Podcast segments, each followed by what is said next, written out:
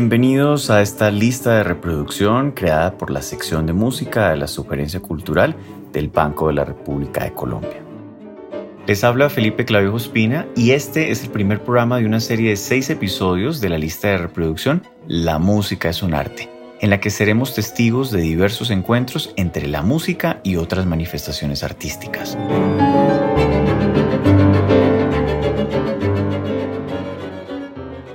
La música siempre se ha caracterizado por su inconmensurable poder expresivo.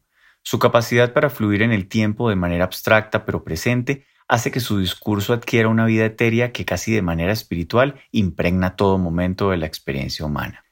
Es esa capacidad que tiene la música para adaptarse y acompañar cada faceta de nuestras vidas la que la convierte en un vehículo ideal para visitar una infinidad de mundos que parecen ser generados con la efervescencia de la vida misma este vehículo que nos transporta y conecta con lo intangible y lo sublime. Si bien se podrían generar relaciones evidentes a través de géneros como la ópera o la canción en sus diversas variables, y donde el texto y la música llegan a las audiencias de manera simultánea, para esta selección buscamos momentos donde la música no haya sido compuesta inicialmente para acompañar un texto. Por el contrario, en estas selecciones, la música y la literatura se entrecruzan desde tradiciones anteriormente separadas y es gracias a esta sinergia que el lector o el oyente pueden conectarse a otro mundo insospechadamente profundo. Así, gracias al conocimiento de la obra musical aludida por el texto, la lectura se renueva y se vivifica, pero también gracias al conocimiento de otras obras literarias que se entretejen con obras musicales, nuestra memoria musical será compartida por personajes y situaciones que nacen desde la literatura. La lista de reproducción inicia con Beethoven y el primer movimiento de la sonata para violín y piano, opus 47. Beethoven compuso esta sonata en 1803 y un par de años después decidió oficializar su dedicatoria para el compositor y violinista francés Rudolf Kreutzer.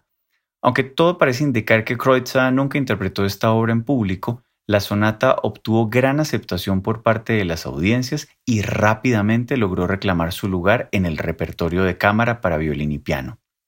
Prácticamente desde su publicación, la sonata sería reconocida como la sonata Kreutzer. Años después, en 1890, León Tolstoy publicaría una controversial novela bajo el mismo nombre. En la sonata Kreutzer de Tolstoy, el personaje central, Posnichev, narra brevemente cómo la música de Beethoven se apodera de sus sentidos. La música me obliga a olvidar mi existencia, mi situación real, me transforma. Bajo su influencia me parece sentir lo que no siento, entender lo que no entiendo y ser capaz de lo que no soy en realidad. En la novela, Posnichev sucumbe ante estas sensaciones mientras su esposa acompaña al piano a un virtuoso violinista durante un recital que habían organizado en su casa. En este recital, la sonata Kreutzer era la obra central del programa.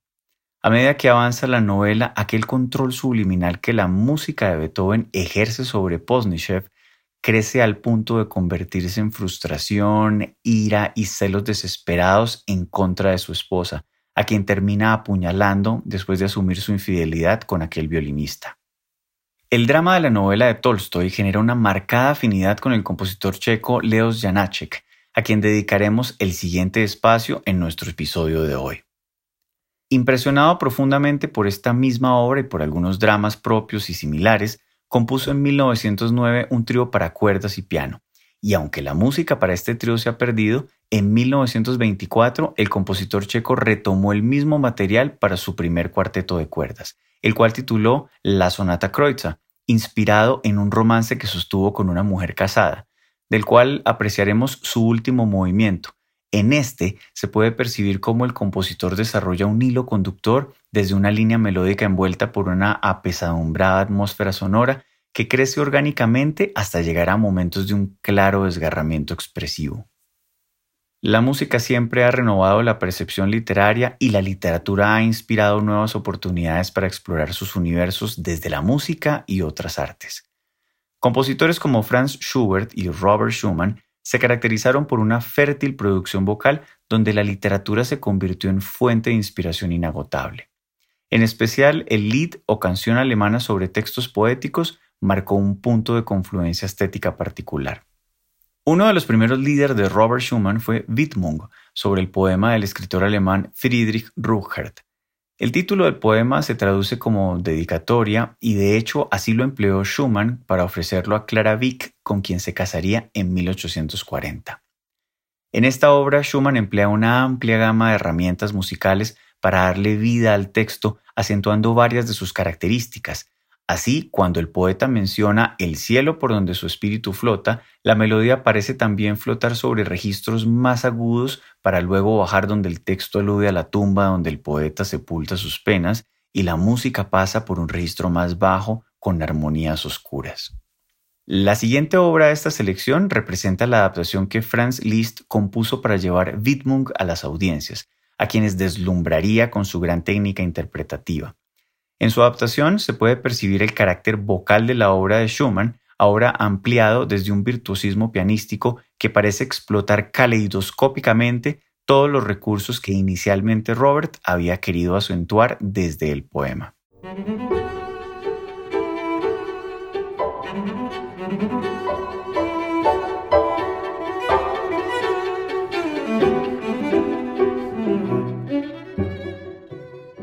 De manera similar al lead, la balada fue otro de los géneros vocales desarrollados con particular encanto.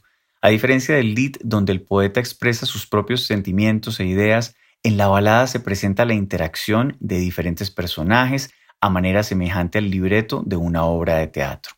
Adicionalmente, el dramatismo poético parece orientarse casi de manera exclusiva a temas espiritualmente complejos, donde el ser humano sucumbe a las fuerzas que en el terreno metafísico lo dominan. De esta manera, las baladas suelen tener cierto tono oscuro y particularmente se inclinan hacia situaciones donde la fatalidad del destino humano es irremediablemente frágil. Franz Schubert compuso una gran cantidad de líder y baladas de manera notablemente prolífica. Algunas de ellas se han mantenido en los repertorios de las salas de concierto con gran aceptación debido a la manera en que la complejidad psicológica de los textos se enriquecía de una manera casi gráfica. Schubert lograba describir musicalmente aquellos detalles que rodeaban cada uno de los textos escogidos, haciendo de sus composiciones creaciones muy cercanas a representaciones teatrales o radionovelas, llenas de efectos sonoros y cambios escenográficos. A la muerte y la doncella y a Erlkönig dedicaremos las próximas líneas. La balada La muerte y la doncella fue compuesta en 1817 sobre un texto de Matthias Claudius. Schubert originalmente escribió la obra para voz y piano. En esta balada, la doncella está claramente agitada y con voz entrecortada no puede esconder su pavor. Al contrario, la muerte, al compás de una marcha fúnebre, se acerca y con un tono grave y apacible la sosiega. El piano logra dar a entender que finalmente la doncella no puede escapar a su destino y yace en los brazos de la muerte de manera tranquila, tanto en el poema como en la música. Algunos años más tarde, en 1824, Schubert escribió su cuarteto bajo el mismo nombre. Para esta obra, readaptó el material que representaba la muerte en su balada de 1817 y lo empleó como material central de su segundo movimiento, el cual escucharemos en este episodio. Otra de las más conocidas baladas compuestas por Schubert es el Erlkönig, escrita en 1815 sobre el texto de Goethe.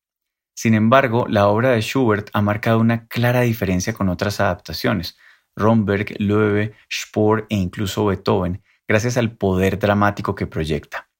En la obra que comentamos se percibe el cabalgar del caballo en la noche, sobre el cual un niño cada vez más aterrado alerta a su padre sobre la peligrosa presencia del rey de los elfos, que los acecha, también puede distinguir cómo el padre trata de apaciguar a su hijo explicándole sus temores de la manera más racional posible, y también se reconoce al Erlkönig, quien con coquetería maliciosa trata de seducir al niño hasta que logra matarlo. Para este episodio se ha seleccionado el gran capricho para violín solo sobre el Erlkönig, compuesto por Heinrich Ernst, en su obra, este sucesor de Paganini buscó plasmar toda la amplia gama de recursos expresivos de la obra original para llevar al extremo las exigencias técnicas del violín. De manera cíclica, la referencia de Goethe parece llevarnos de regreso a Beethoven para cerrar este primer episodio. Sería imposible pensar en las relaciones entre la música y la literatura sin pensar en la obra de Thomas Mann. En su novela Doctor Faustus, Mann readapta la tradicional narración de Fausto que desde el siglo XVI ha inspirado una innumerable serie de adaptaciones. En la novela revive el drama de Fausto en un compositor alemán ficticio llamado Adrian Leverkuhn, quien hace un pacto con el demonio para lograr más años de éxito musical a medida que su cuerpo y mente se deterioran progresivamente. En los inicios de la novela, el protagonista recuerda cómo cada experiencia de su vida resulta estar enriquecida trascendentalmente por la música. De manera especial, recuerda cómo en los conciertos comentados de Fendel Kretschmar, el organista de su ciudad, creció la admiración por la sublime composición de Beethoven y otros maestros. En particular, Mann proporciona un apasionado análisis de la sonata para piano opus 111 de Beethoven, donde el inicio de su segundo y último movimiento abre con el tema de una arieta destinada para aventuras y vicisitudes para las cuales en su idílica inocencia parece nunca haber nacido. De esta manera termina este primer episodio dejando varios finales abiertos que pueden invitar a las audiencias a reconocer nuevos caminos, acompañados por la posibilidad de redescubrir a través de la música las singularidades de las artes.